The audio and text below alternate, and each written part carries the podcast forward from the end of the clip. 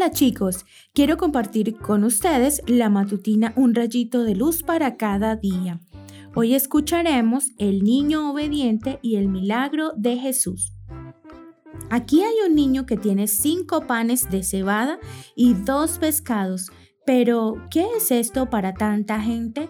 Juan capítulo 6 versículo 9.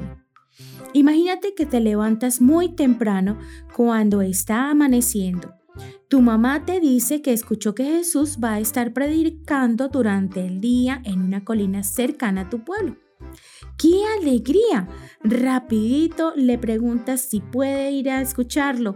Ella te dice que eso es lo que más desea, que tú estés cerca de Jesús. Mientras desayunas, ves que mamá saca del horno unos panes mientras termina de asar unos peces. Te prepara un pequeño bolso con esa comida por si te da hambre durante el día. Se despiden felices e inicias tu caminata para encontrarte con Jesús. Caminas bastante y finalmente llegas a la colina.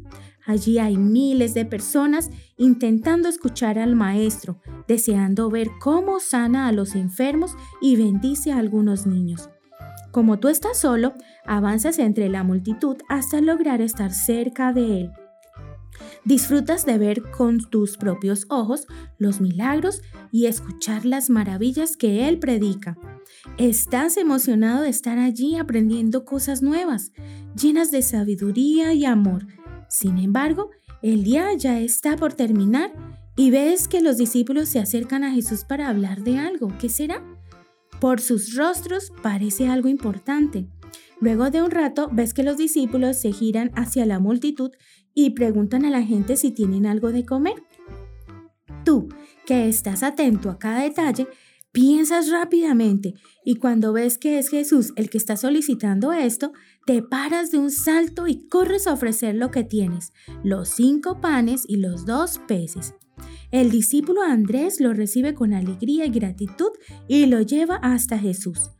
Luego Jesús tomó en sus manos los cinco panes y los dos pescados y mirando al cielo pronunció sobre ellos la bendición, los partió y se los dio a sus discípulos para que los repartieran entre la gente. Lucas 9:16.